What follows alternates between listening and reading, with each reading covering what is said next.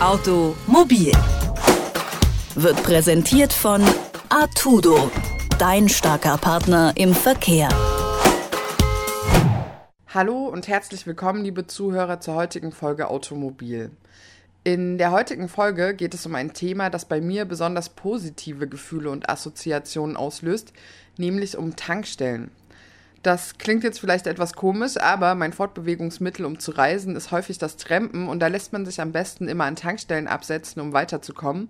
Und das heißt, auf diesen Reisen entwickelt man ein ganz eigenes Gefühl zu Tankstellen, da man dort recht viel Zeit verbringt und sie auch eine Art Zuhause und gleichzeitig so eine Art Bahnhof darstellen.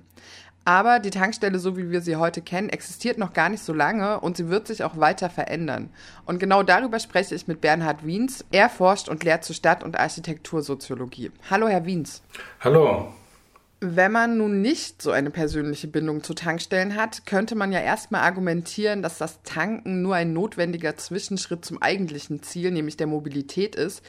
Aber auf der anderen Seite, die Tankstelle hat ja auch andere Qualitäten. Also gerade wenn man so an Filme denkt oder die Tanke als jugendlicher Treffpunkt oder so als Spätshop. Würden Sie denn sagen, dass man der Tankstelle so eine Art eigenen kulturellen Wert attestieren kann? Ja, durchaus. Das hat mich auch äh, selbst erfreut im Lauf meiner äh, Recherchen und ich könnte es gleich mit dem großartigen theoretischen Wort umschreiben. Äh, Tankstellen sind so etwas wie der dritte Ort, also äh, der äh, gemeinsame Ort, an dem man ankommt und auch aus dem man äh, wieder äh, abfährt. Und äh, die Funktion von Tankstellen, die äh, wird sich jetzt äh, bedingt durch die laufenden Krisen auch noch äh, gewaltig ändern. Sie haben es ja schon angedeutet. Äh, Tankstellen versteht man traditionell als die äh, in Stein fixierten Punkte auf Strecken. Also ich fahre von A äh, nach B, tanke dort und fahre wieder 500 Kilometer von B äh, nach C. Und das ist äh, nicht mehr gegeben oder diese Funktion wird mehr und mehr in Frage gestellt dadurch, dass der Autoverkehr auch sich umstrukturiert, Stichwort Verkehrswende. Und die Mobilität per Auto wird also abnehmen und wird sich äh, verlagern auf Tankstellen und ich äh, unterstütze, was Sie gesagt haben. Also Tankstellen sind dann äh, die neuen äh, Mobilitätszentren. Aber, äh, und da bin ich vielleicht schon ganz beim Eingemachten, äh, Tankstellen ähm, die äh, sind also ähm, nicht nur Mobilitätsschwerpunkte, äh, sondern äh, in dem Maß, wie die Mobilität per Automobil zurückgeht, in dem Maß, wie der Anfang vom Ende der, der autogerechten Stadt äh, begonnen hat. In dem Maße übernehmen die Tankstellen ihrerseits die Mobilität, und ich mache hier erstmal einen Punkt, äh, die Mobilität äh, in ihrer Architektur. Die Tankstellenarchitektur ist sehr offen, ist beweglich, es ist schließe ich äh, so etwas wie eine bewegliche Architektur. Und sehr schön natürlich, dass Sie das mit dem Trampen gesagt haben. Also die Funktion als Umsteigestation, die wird in Zukunft vielleicht auch wieder ausgewertet, wenn, denn leider, leider, leider sind auch für mich die schönen Zeiten des Trampens, hier in Berlin war das ja vor den Mauerzeiten sehr spannend, sind leider vorbei und kommen hoffentlich wieder. Hm, vielleicht gehen wir da nochmal einen Schritt zurück, um das mit der Architektur genauer zu erklären. Wie sah das denn in der Vergangenheit aus und lässt sich das vielleicht auch für die Zukunft so ein bisschen bildhaft beschreiben? Also könnten Sie das umreißen? Ja, ja, das kann man umreißen mit äh, inzwischen 100 Jahren äh, Tankstellengeschichte. Da passt sehr viel hinein. Darum greife ich nur mal ein paar äh, Spotlights oder zwei Spotlights heraus. Also vor den Tankstellen, deswegen kann man auch sehr schlecht das Datum der ersten äh, Tankstelle fixieren. Vor den Tankstellen gab es schon Jahrzehnte davor Zapfsäulen. Und äh, natürlich auch Tanken aus Fässern oder aus äh, Kanistern. Das kam dann aber erst später. Dann nach den Zapfsäulen kam dann äh, sozusagen die Ummauerung dazu. Man wollte die Zapfsäulen, die ja auch sehr häufig an Bürgersteigen standen ursprünglich, die wollte man äh, verkleiden, die wollte man nicht sichtbar machen. Also in den Gründerzeiten, ich rede jetzt in Deutschland von 1920er Jahren oder so, das war ja die Zeit der Explosion der Technik, aber leider auch sozusagen, oder ich werte das gar nicht, eine Architektur, äh, die diese technischen Funktionen verkleiden wollte bis zum Bauhaus. Da wurde, hörte das dann auf. Und so gab es also äh, erste Ummauerungen von Tanksäulen. Das waren kleine Kioske, die sahen äh, sehr wild aus und die hatten weder, äh, die hatten zwar eine kleine Tür, aber keine Fenster und sonst keine Öffnung nach draußen. Das waren die berühmten äh, expressionistischen äh, Tankstellen. Äh, lasse ich jetzt mal bleiben. Also da gab es kein Fenster und eine ganz scharfe Trennung von innen nach außen. Man konnte gar nicht sehen, äh, was drinnen ist heute oder im Lauf der äh, Zeit eigentlich schon äh, bedingt durch äh, Bauhausaffinen Tankstellenbau kam dann natürlich Verglasung dazu. Also dieses Häuschen, von dem ich eben sprach, in dem alle Tankfunktionen vorhanden waren, das entfernte sich dann wieder von der eigentlichen Zapfsäule und stand für sich als Tankwarthäuschen oder Tankwartkiosk. Und das wurde dann schon Bauhaus-like in den 20 80er Jahren verkleidet, also mit Fensterbändern und so weiter. Ja, und jetzt könnte man noch eine Fülle von Beispielen anführen, aber ich sage erstmal nur, das Ende vom Lied ist, dass ja die Tankstellenarchitektur, abgesehen von diesen Anfangszeiten, äh, brilliert durch äh, Verglasung, also durch Offenheit, durch das Prinzip, so komisch wie es klingt an Tankstellen, von Licht, Luft und Sonne und bei verglasten Wänden, also Stichwort im Bauhaus wäre ja dann Glasvorhangfassade, das hat es ja in Berlin übrigens auch gegeben, bei den berühmtesten Tankstellen in Berlin, nämlich bei den Kantgaragen, eine komplette Glasvorhangfassade für das Parkhaus mit, äh, mit Benzinverkauf und allen anderen Funktionen. Äh, also die, Vergla die Zeit der Verglasung und die Zeit der, und die Möglichkeit, äh, ähm, die äh, äh, Stütze und Wand zu trennen, also die Stützen hinter die Glasfassade zu nehmen, das alles kennzeichnet eigentlich auch schon äh, die Tankstellen der 20er Jahre, die der Moderne verpflichtet waren. Und das hat sich, ich setze den Punkt, äh, vor allem in der Nachkriegszeit dann auch durchgesetzt bei Tankstellen. Da gab es ja dann auch äh, gleich in den 50er Jahren die ersten Neubauten.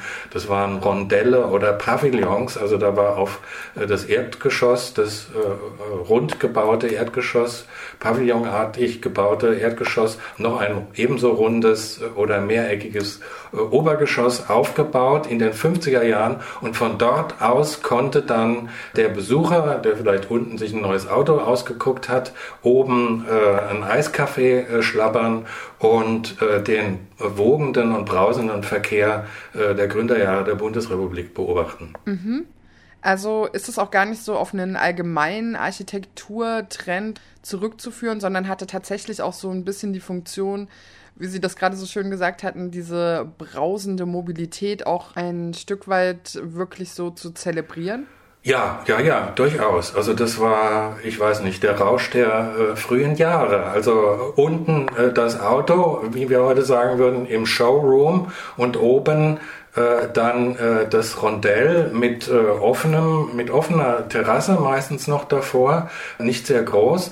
Äh, da gab es etliche äh, und die standen auch vorzugsweise an Ausfallstraßen, diese Rondelle. Und äh, das war ein Ausflugsziel damals. Also nicht mehr der dunkle deutsche Wald, sondern die helle, lichte Tankstelle umbraust vom Verkehr und äh, äh das schuf in den frühen 50er Jahren, die ja durchaus auch technikaffin waren, da gibt es ja ganze soziologische Untersuchungen dazu, wie technikaffin die Jugend damals war, äh, das zog also die Jugend an, um tatsächlich den, dem Verkehr äh, sozusagen einen kultischen Tribut zu zollen. Mhm. Und Sie hatten es gerade schon angesprochen, gerade im Zuge der Verkehrswende wird sich da jetzt schon auch vieles verändern und man hat ja auch da ähnliche Entwicklungen. Also wenn man sich jetzt mal die Ladesäulen anguckt, dann geht es da auch viel um Reichweitenängste und darum, ähm, eine eigene Infrastruktur zu etablieren. Wie wird das denn die Tankstelle in Zukunft verändern? Lässt sich das irgendwie schon absehen? Das ist eine sehr heikle äh, Frage, weil ich habe natürlich nur begrenzte Zeit recherchiert, aber bin auf eine große Tristesse gestoßen. Also erstens, das ist jetzt meine Auffassung, es ist jetzt noch nicht empirisch zu beglaubigen, äh, hängt der Haussegen zwischen den Tankstellenpächtern, sind es ja in der Regel, und den Mineralölkonzernen schief. Der hängt eigentlich schief schon, solange es Tankstellen gibt, weil die Mineralölkonzerne haben diktiert, was zu geschehen hat bei den Tankstellen und vor allem bei den Provisionen haben sie dann auch ein übles Spiel gespielt.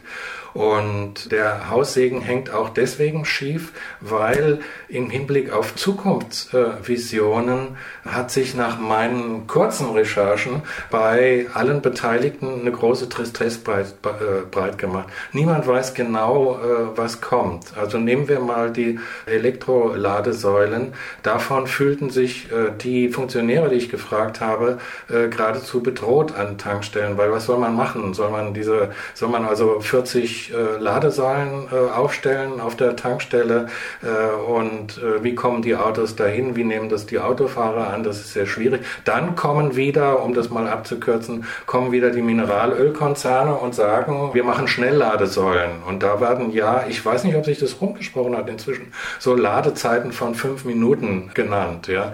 Äh, erstens aber muss man da wieder einwenden, bricht sozusagen das Stromnetz in der, in der Umgebung zusammen. Also da muss man erstmal die Starkstromleitung legen. Aber das interessiert mich als Soziologen nicht so sehr äh, wie die Frage, äh, welche Mobilitätsfunktion, welche Infrastrukturfunktion, welche äh, Nachbarschaftsknotenpunktfunktion können die Tankstellen wahrnehmen, wenn also die Verweildauer von Autos nur so fünf Minuten ist, dann ändert sich ja auch sozusagen bei dem Shop-Gedanken nicht viel. Ja, dann äh, äh, kauft man nur schnell den Unterwegsverzehr. Wenn aber äh, sozusagen das Ende der Tankstellen insgesamt gekommen ist und man die große Frage der Umnutzung sich stellt, ja, dann muss man natürlich den Nahrungsbereich, den gastronomischen Bereich, den muss man da äh, gewaltig ausdehnen und dann muss man in Richtung Bistro oder äh, Lounge denken. Also diese Gedanken sind alle sehr äh, schwierig oder ich, ich fasse mal zusammen. Also hier eine Ladesäule oder verkaufen wir Wasserstoff oder was machen wir? Da herrscht riesige Unsicherheit. Also ich kriege fast Angst um unsere Mineralindustrie-Konzerne. Ähm, äh, und auf der anderen Seite äh, Zukunftsvisionen. Danach haben Sie ja eigentlich auch gefragt. Und das sieht auch sehr trist aus. Also die Zukunftsvisionen schwanken zwischen äh, Fantasielosigkeit und Fantasterei. Also erstens gibt es gar keine großen äh, Zukunftsvision nur von, äh, ich nenne jetzt einen Firmennamen, nur von Aral. Die haben äh, so ein äh, sprichwörtliches äh, Papier erstellt äh, zur Zukunft. Und da stehen eigentlich auch über weite Strecken äh, nur Phrasen drin. Also das sind dann natürlich schon riesige Komplexe, die Tankstellen der Zukunft laut Aral. das sollen dann schon Umsteigestationen werden, auch in Richtung Carsharing und sowas. Also ich fahre mit dem Fahrrad vor und steige dann dort auf das Leihauto um. dafür erhalten sie dann eben auch immer Stellplätze bereit. Und, aber das alles ist ja auch noch nicht so sensationell, aber auf dem Dach äh, landet dann äh, die vollautomatische Flugdrohne. Ja, und das ist, das ist, das sind schöne Spielchen. Ja, da hat dann auch jemand am Computer wunderschöne Bildchen hergestellt, äh, wie das aussehen äh, soll. Ich nenne das auch ein bisschen fantasielos. Ja, also sozusagen, man, man spielt am Computer, äh, das geht so weit. Aber ich schließe mal, ähm, äh, ich würde die Frage nach der Zukunft äh, der Tankstellen äh, sozusagen von hinten rum beantworten, von dem, was sich im Windschatten der Tankstellen abspielt. Draußen vor der Tür im Windschatten der Tankstellen finden sich flüchtige Gemeinschaften zusammen, deren Angehörige genau den dritten Ort zwischen Ankommen und Abfahren kennen und empfinden. Das kann die Tuning-Community sein, das kann der Fanclub von Dynamo Dresden sein, das kann aber auch die Moped-Gang sein. Sie alle bewegen sich in dem Spannungsfeld aus schnell hin und weg hier. Genau diese Spannung wird symbolisiert durch das Design guter Tankstellen. Äh, sie umfassen einerseits die Durchgangssituation unter dem Dach, andererseits äh, das Verweilen, den Verweilpunkt äh, im Gehäuse. Dieses Verhältnis aus Bewegung und Stillstand hat der Medientheoretiker Paul Virilio zusammengefasst zu dem schlagenden Begriff rasender Stillstand. Das ist der Kern der guten Tankstellenarchitektur. Äh, Tankstellen scheinen äh, über das gewisse Etwas zu verfügen, das sie befähigt, in Zeiten hinüberzugleiten, äh, die, in denen immer weniger Autos vorbeikommen, diesen, dieses gewisse Etwas herauszufinden, freizulegen und weiterzuentwickeln, das ist die Aufgabe. Das wird dann sicherlich auch für mich fürs Trampen nochmal interessant. Bernhard Wiens war das. Er forscht und lehrt zur Stadt- und Architektursoziologie und hat mit mir über die Tankstelle der Zukunft und der Vergangenheit gesprochen. Vielen Dank für das Gespräch. Danke Ihnen. Automobil wird präsentiert von Artudo, dein starker Partner im Verkehr.